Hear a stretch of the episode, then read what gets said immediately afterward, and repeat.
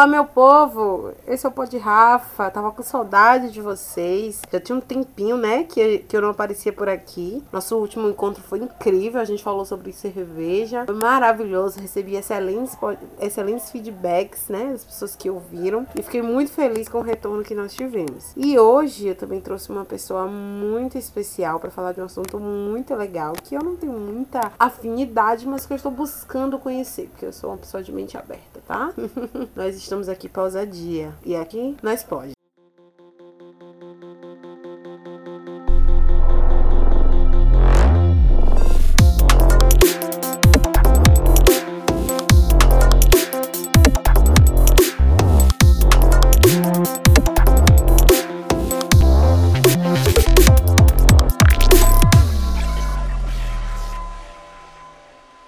Hoje nós vamos conversar com Ian Maltese. Ele tem 28 anos, trabalha como secretário escolar, tem múltiplas funções. O homem trabalha na área de informática, na área de design e ele faz algumas coisas também em jogos, né? Ele não apenas joga videogames, jogos online. Ele também faz alguns itens e trabalha com isso também. E mais conhecido como meu namorado, cara inteligente, incrível, maravilhoso. Eu vou ficar aqui rasgando cedo para ele também não, porque ele já sabe disso. Vamos lá, vamos conversar. O tema jogos veio a partir das nossas conversas sobre o assunto. Como ele muito fascinado, como ele gosta muito do assunto, dos jogos, né? Eu comecei a ficar curiosa e ele me mostrou algumas coisas e eu achei os jogos bem interessantes, assim. Pra ser bem sincera, jogo é uma coisa que não me interessa muito, não me atraía muito. Eu não, nunca fui muito de jogar, eu, eu sou muito ruim no jogo. E aí eu preferia, nunca aprendi, nunca me interessei, assim, de verdade. Nem joguinho no celular não tenho, não gosto, né, de jogar. E aí eu fiz algumas, algumas perguntas para ele e a gente bateu esse papo e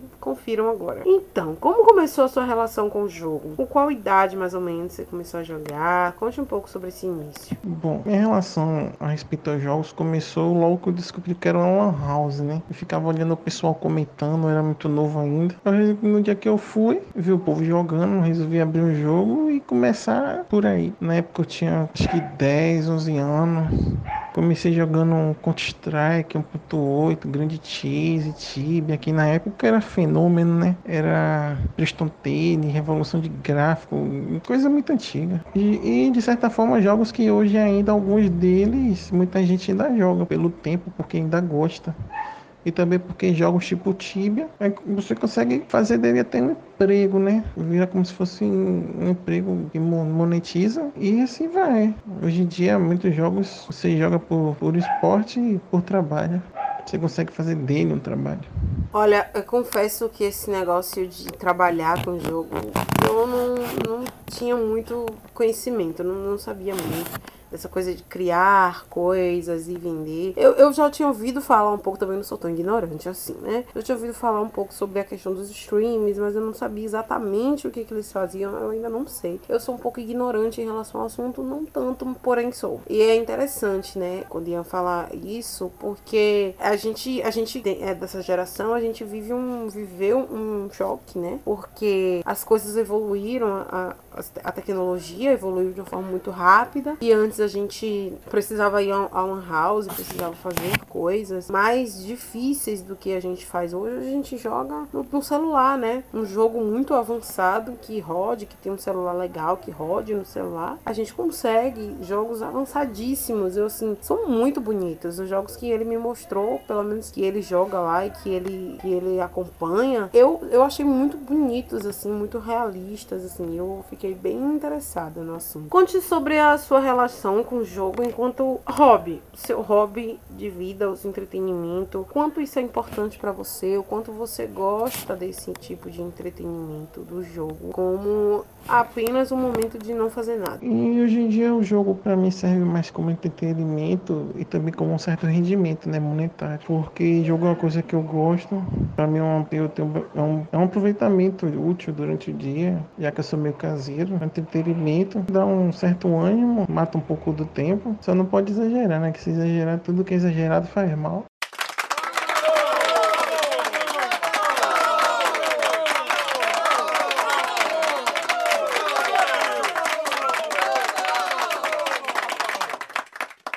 Concordo. Tudo que é exagerado faz mal. E o que a gente vê, claro que eu tinha que militar, né, gente? eu tenho que problematizar as coisas. O que a gente tem visto hoje em dia é um excesso, principalmente das pessoas jovens. E fica muito difícil, por exemplo, eu, enquanto professora, competir com um aluno jogando no celular. Eu acho que tudo que a gente faz de forma excessiva é prejudicial e é prejudicial para tudo. O que eu acho interessante na relação que Ian tem com o jogo é que ele não deixa de viver a vida dele, ele não deixa de fazer as coisas dele, não deixa de cumprir as obrigações dele para jogar. Isso é para mim é essencial. Assim, o jogo para ele, ele tem um, tem um lugar importante na vida dele, mas não é uma prioridade extrema, porque tem gente e eu conheço e é real que deixa de fazer coisas importantes na vida, obrigações, atividades domésticas apenas para jogar. Mas me conta um pouco agora, meu amor. Pode falar assim, meu amor? Pode, podcast é meu. Em quais seus jogos preferidos hoje em dia? Você joga online? Conta um pouco para mim como é que funciona os, os jogos que você utiliza hoje? Hoje em dia, meu jogo preferido, o nome é Guild Wars 2.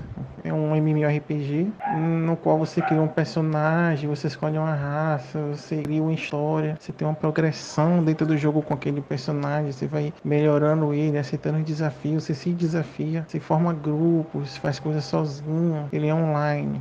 Até porque a maioria dos jogos que eu jogo, particularmente, eu prefiro online. É pelo fato da amizade, certas amizades que eu criei durante os anos que eu conheço até há mais de 10 anos. E aí a gente, dentro do jogo, conversa, constrói um.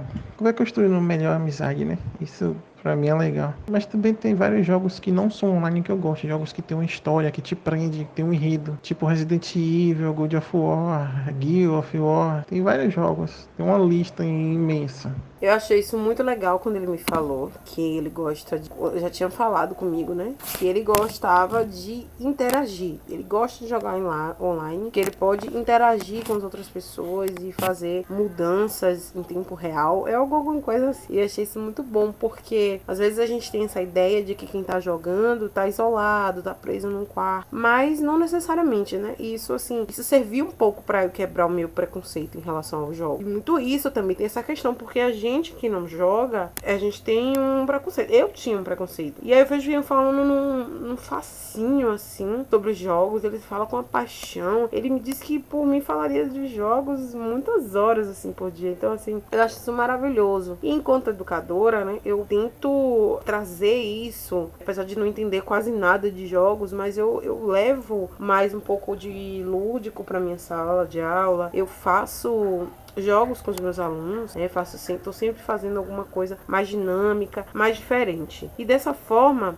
eu fiz a pergunta para ele assim: como você acha que os jogos podem ajudar tanto no aprendizado quanto no lazer e profissão? Principalmente os jovens, né? A gente é jovem ainda, mas eu tô falando assim no sentido de adolescente, de, educa de educação mesmo. Os jogos hoje em dia, em questão de um aprendizado, seria interessante, porque certos jogos você precisa de concentração, você tem que ter um foco, coordenação motora, você tem que ser criativo. Por exemplo, jogos de sobrevivência que você precisa ser criativo para ficar vivo. Tem vários obstáculos que o jogo impõe a você. Você tem que pensar o que você vai fazer, você tem que usar o cérebro, senão você não produz nada. E de certa forma faz bem, sem exagero. Tem um bom desenvolvimento em várias áreas, né? Se você fizer tudo certinho. Além de você socializar, né? Quem é mais tímido consegue socializar a certo ponto você.